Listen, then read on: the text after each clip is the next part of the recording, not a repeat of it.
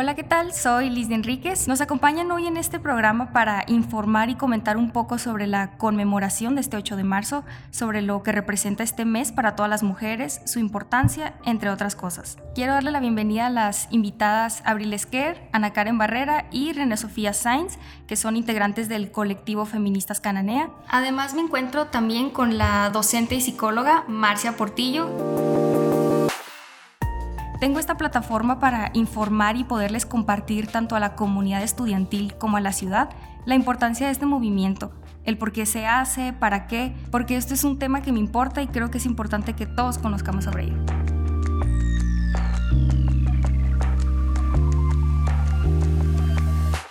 Hola chicas, ¿qué tal? ¿Cómo están? ¿Cómo se sienten? Muy, muy felices de estar aquí para poder, eh, pues, darle más difusión a nuestro movimiento. Nos encanta que nos hayan prestado este espacio para poder hablar un poco más de nuestro movimiento, de nuestra lucha y de lo que vivimos día a día. Bienvenida maestra, ¿cómo se siente? Hola, ¿qué tal? Muy buenas tardes. Muchas gracias, muchas gracias por la invitación. Gracias a, a las chicas que nos acompañan también. Pues es un honor estar aquí compartiendo con ustedes. cuéntenme un poco sobre la historia de por qué se conmemora el 8 de marzo.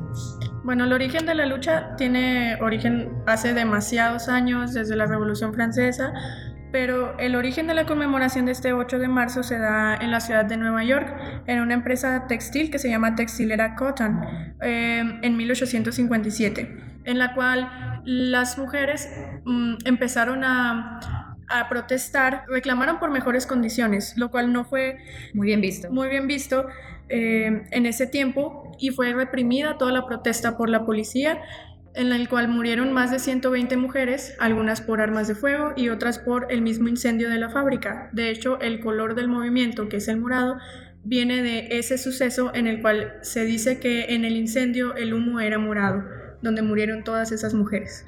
Sí, eso dio pausa a lo que pasó en Nueva York, que levantaran y alzaran la voz y se manifestaran eh, por todos los derechos que, que, no habíamos tenido anteriormente. Muchas mujeres a través de la historia eh, han luchado por diferentes ámbitos, derecho al voto, ya que es lo que se hizo aquí en México. En Yucatán hicieron un congreso y varios grupos feministas.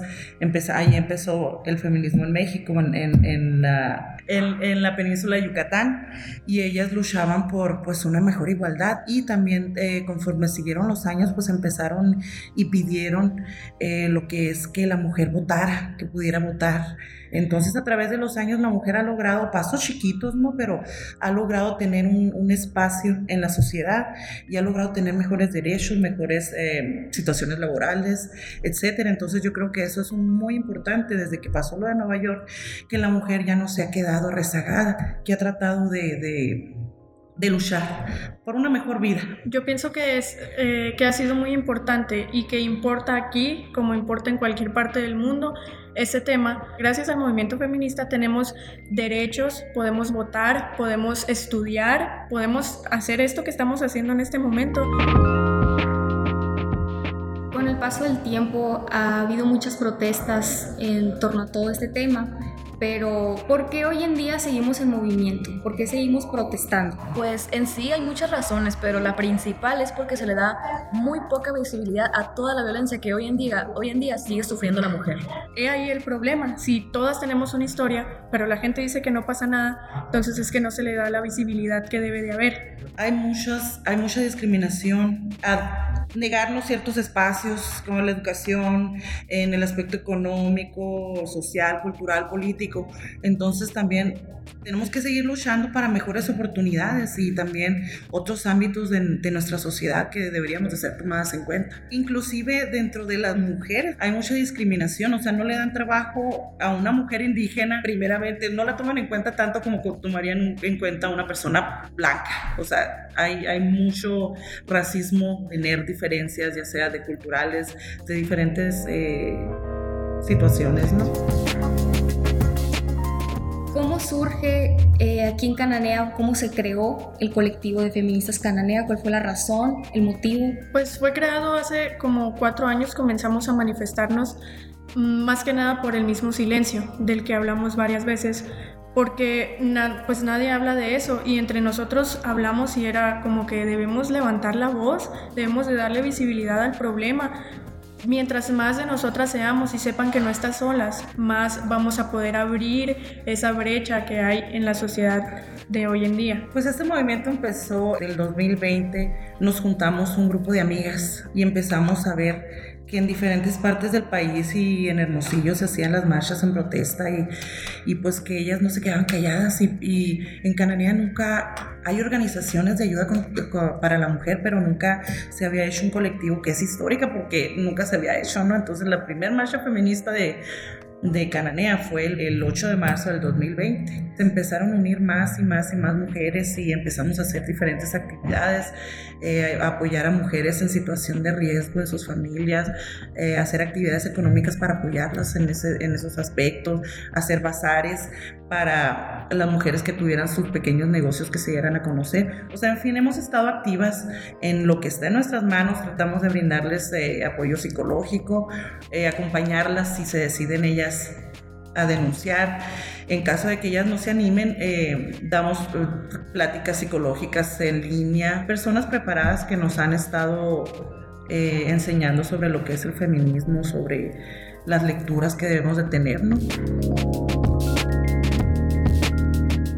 impacto que tuvo todo esto a raíz de, del colectivo que se creó aquí en Cananea? Pues aquí en Cananea las estadísticas eh, pues realmente no hay, porque como habíamos comentado, aquí en Cananea se maneja una cultura del silencio donde las mujeres realmente no denuncian o no dicen absolutamente nada por diferentes razones, ya sea por vergüenza, por miedo, pero estamos en un país en el que ya, se han, sido, ya han sido registradas 17.776 mujeres en cinco años. O sea, el 70% de las mexicanas ha sufrido algún tipo de violencia a lo largo de su vida y es muy poco lo que se visibiliza. Más de 3.500 cada año, aproximadamente 300 al mes, 10 al día. Y esos son de los que se conocen. Más, imagínense de los que no. O sea... ¿Hay algún proceso o hay alguna forma en la que una mujer se podría acercar a recibir apoyo? Eh, generalmente no necesita ningún proceso, ¿no? En el colectivo feminista todos somos unidas. Entonces al momento de que una mujer va con nosotros y nos pide ayuda, inmediatamente todas nos ponemos en contacto. Tenemos un grupo de WhatsApp, tenemos pues un grupo, una página de internet, Feministas Cananeas se llama, eh, eh, nos ponemos todas en contacto y nos vemos de que eh, nos ponemos de acuerdo de qué manera podemos ayudar a esa persona, en qué estado emocional se encuentra primeramente, si está dispuesta a seguir con el proceso de denuncia, si, si le ofrecemos ayuda psicológica y si ella la quiere porque muchas mujeres les da miedo o dicen que eso no sirve, entonces es dependiendo de cada mujer, pero o sea, con toda confianza a todas las mujeres que estén pasando por un proceso de violencia, eh, inclusive mujeres que estén batallando económicamente, que las corrieron injustamente de su trabajo, eh, también se pueden acercar con nosotros y nosotros veremos la manera de ayudarlas mientras consiguen otra, otro trabajo, mientras salen adelante, ¿no? Pero el apoyo ahí está. Ahí está todas las mujeres de todos los niveles sociales, de todas las edades. Eh, nosotros vamos a brindarle ese apoyo, ¿no? Eh, pues solamente para dar un ejemplo acerca de lo que ha hecho el colectivo, podemos tomar un reciente, una reciente tragedia. Eh, lo que hizo el colectivo de mujeres hizo una colecta para poder trasladar el cuerpo, ya que la muchacha no era de aquí. La mujer que dejó tres niños y también era para apoyar pues a la familia de ellos, no era que tuvieran pues muchos recursos ellos para, para poder moverse, ni siquiera la podían trasladar. Y nosotros pues hicimos lo que pudimos dentro de lo que tuvimos dentro del tiempo y estamos muy agradecidos de, de poder ayudarlos mm, y haber podido ayudar hasta a los niños, a los papás y todo eso y no fue algo que le diéramos difusión tal cual, pero sí hicimos lo posible para ayudarla. Desde su perspectiva, eh, ¿cómo pueden apoyar eh, los aliados a todo este movimiento, a todas las marchas? La manera de apoyar, yo creo, el movimiento, pues como había estado mencionando, es leyendo, es, este, es deconstruyéndose, analizándose. Eh, el machismo está en nuestras tradiciones y hay que erradicarlo poquito a poquito, de perdida que se vea eh, un poquito de cultura feminista, ¿no? de esa manera yo creo que nos podrían apoyar. O sea, ayudando siempre que puedes. O sea, por ejemplo, si ves que algo está pasando, pues obviamente ayudas no dejas que alguien empiece a violentar o no dejas que se burlen, no dejas que discriminen, estás en contra de, la discriminación en sí, a la que sufrimos. De esa manera se puede ayudar deconstruyéndose, difundiendo información. Si tienes acceso a alguna plataforma, ofrécela, toda la información posible. Si tus amigos se burlan, pues ponerles un alto, no sé, pero hay muchas cosas que puedes hacer y no necesariamente protagonizar la lucha que estamos viviendo cada día. Teniendo en cuenta esta cuarta marcha aquí en Cananea, ¿de qué manera podemos apoyar? Ahí por, por Instagram y por Facebook estamos dando a conocer un poco las dinámicas y todo lo que vamos a hacer. Puedes llevar claramente tu cartel, puedes llevar una cruz eh, de color rosa conmemorativa. Algunos tips para esta marcha, si es tu primera vez, eh, de preferencia ve acompañada o acércate al colectivo para que nosotros también te acompañemos. Envía tu ubicación real a tus personas de confianza. Eh, llévate una mochila donde puedas llevar tus cosas esenciales, botella de agua, protección solar. Tu celular tiene que estar con el 100% de batería. Claramente un pañuelo conmemorativo del color morado, pues el morado, negro, verde. Y al finalizar, por favor, no te regreses sola Siempre cuenta con alguien, alguna persona que te acompañe o nosotras en el mismo colectivo y recuerda que siempre te queremos a salvo y viva. Las dinámicas que mencionan que se van a eh, hacer en esta marcha el domingo, ¿Qué tipo de dinámicas son? Pues tenemos varias actividades planeadas. Eh, algunas son el minuto de silencio bajo el puente de la Mártires, conmemorando las que ya no están. Eh, siempre cantamos la canción Sin Miedo, interpretada por nosotros, y llevamos guitarras también. Hay consignas y cantos, pueden encontrar muchas listas en internet. Igual si quieren empezar una consigna son totalmente bienvenidas. Ustedes empiezan a gritar y nosotros seguimos. Eh, el violentómetro, la hoguera y al final va a haber un discurso dado por una de las marchantes, una compañera de nosotros, que es algo que realmente nos llega y pues esperemos que nos acompañen, con mucho gusto están totalmente invitadas. Realmente lo que se busca al, pues en sí, separar un poquito a los hombres es que las mujeres que han sufrido violencia, que han sufrido abusos, no se sientan en riesgo, pues realmente para que todas las que vayan a la marcha se sientan seguras.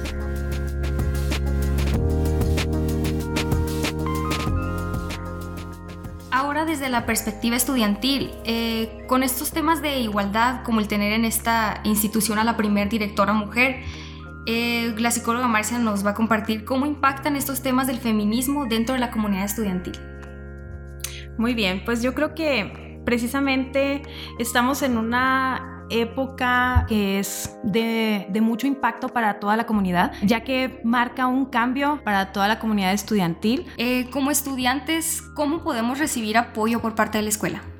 Ok, tenemos el área de apoyo que consiste en lo que son el área de tutorías, que ahí es un poquito más enfocado a canalizar, eh, detectar y canalizar las situaciones de los estudiantes, ya sea em, emocionales, ya sea económicos o académicos.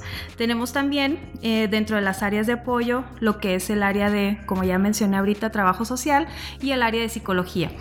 Eh, estamos trabajando siempre en conjunto para buscar pues una estabilidad en el estudiante que le ayude a, salir adelante, ¿no? De la mejor manera. Sabemos que en la actualidad pues hay muchos factores que, influyen eh, para que el estudiante pueda pueda permanecer y pueda concluir sobre todo, ¿no? Entonces yo creo que es uno de los objetivos más importantes de, las áreas de apoyo, el, trabajo de, ayudarlos a continuar dentro de la institución, ¿con quién podemos o debemos acercarnos para recibir este tipo de apoyo? Muy bien, pues tenemos eh, como, digamos, como protocolo a seguir, que no necesariamente, obviamente si ya sentimos una urgencia, podemos buscar a, a la trabajadora social ella es la que hace la canalización pertinente. Si es, por ejemplo, una cuestión emocional, es al área de psicología. Si es en la cuestión económica, si es una o un estudiante que que dice a lo mejor no sé si voy a continuar porque tengo dificultades económicas, pues ya se hacen eh, las cuestiones de, convenios, se buscan apoyos, becas, etc. Sin embargo, hay veces que hay muchos estudiantes que llegan directamente con su servidora a buscar un apoyo porque ya sienten la necesidad de atención y se les da. Dentro de su perspectiva, maestra, eh, ¿existen en la actualidad estudiantes que están aprovechando estas redes de apoyo? Fíjate que sí hay bastante. Yo creo que eh, este espacio a mí me encanta y lo agradezco de antemano precisamente para poder difundir. Creo que en la actualidad eh, los jóvenes, en específico aquí en, en la comunidad estudiantil, los estudiantes tienen esa, esa necesidad, esas ganas, esa apertura pero se les dificulta por la cuestión de la, como que, ay, bueno, y, y, sí, nomás tengo que llegar directamente con ella y ya, ¿no? A veces es eso, pero sí existe mucha apertura al apoyo. Ellos quieren vivir una vida con más calidad. En, el aspecto psicológico, yo veo eso, ¿no? Los estudiantes que llegan aquí es porque quieren una vida con mayor calidad. Hay unos que vienen con a lo mejor problemas más fuertes, hay otros que simplemente quiero estoy bien y quiero estar mejor y eso me encanta pues porque significa que se ha abierto un panorama mucho más grande y no nada más voy cuando ya no veo una salida, ¿no? Entonces son muy muy valiosas para los estudiantes.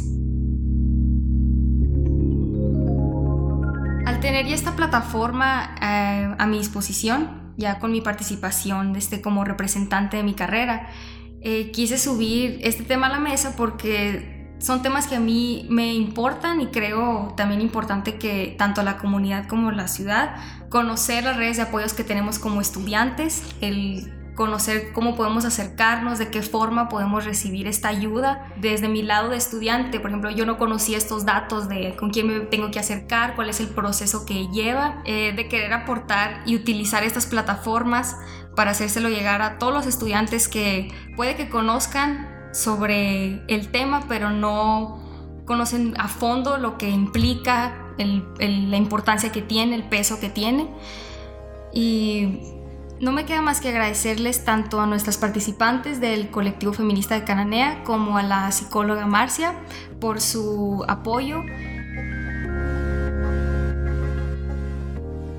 queremos agradecer la oportunidad de que nos den este espacio y el apoyo que le están dando a nuestro colectivo, a nuestro movimiento y a nuestra lucha.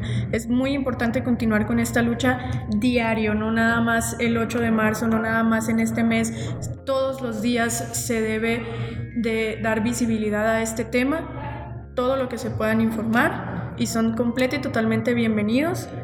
Pues para agradecer la invitación a este espacio, igual recordarles la invitación abierta el domingo 5 de marzo en Avenida Juárez. Maestra, también si gusta eh, aportar algo. Felicitarte por, por estos espacios que, que estás eh, implementando pues para darle más difusión, ¿no? Difusión a estos temas y en el caso específico de mi área, pues difundir también, eh, como bien lo decías tú, ¿no? El, conocer cuáles son las, las redes de apoyo de aquí del tecnológico impactan directamente en lo que es nuestra misión y nuestra visión como, como tecnológico, ya que pues buscamos por medio de estas redes de apoyo, de estas áreas específicas, eh, el desarrollo profesional, pero también un desarrollo integral que incluye el desarrollo humano de todos los estudiantes, una aportación, excelencia académica, excelencia tecnológica, pero también excelencia humana. Y eso pues me parece muy, muy interesante que tú abras estos espacios para difundirlo. Muchas gracias y aquí seguimos a la hora.